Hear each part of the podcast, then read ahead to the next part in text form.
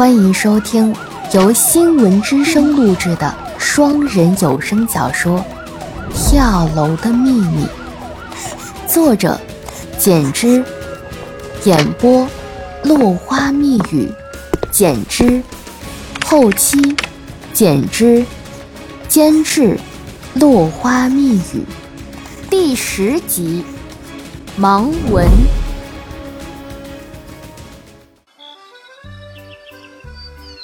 一大早，徐青瑶来到东江警队，便看见叶问早在办公室里翻看卷宗。徐青瑶轻轻地走进去，把一叠盲文材料放在叶问桌上。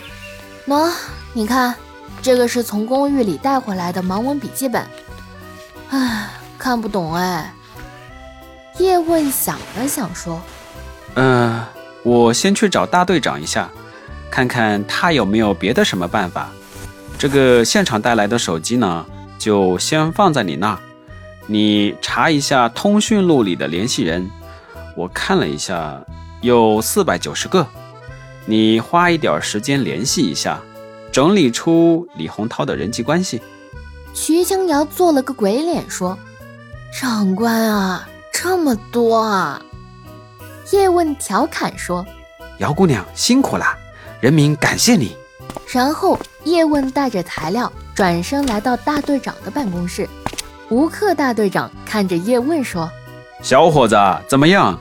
有没有近水楼台先得月啊？瞿青瑶可是我们全警队的警花呀。呃，办案顺利吗？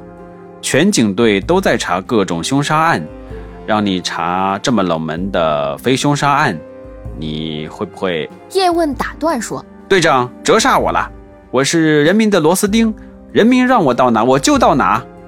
队长，我觉悟高吧？嗯，有个事情想请您支援一下。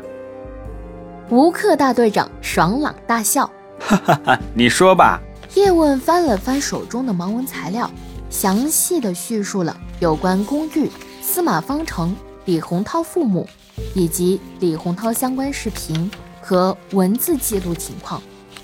叶问接着说：“队长，现在我想去李洪涛学习、工作、生活过的场所进一步取证，去收集各种盲文材料。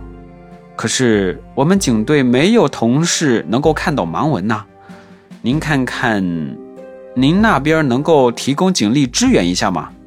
吴克大队长犹豫地说：“哦，年轻人啊，你净给我出难题啊！”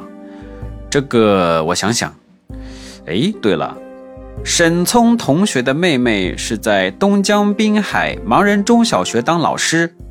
这个案子呢，我原则上不能分配更多的警力，要不然这样，你让沈聪和瞿庆瑶过来一下，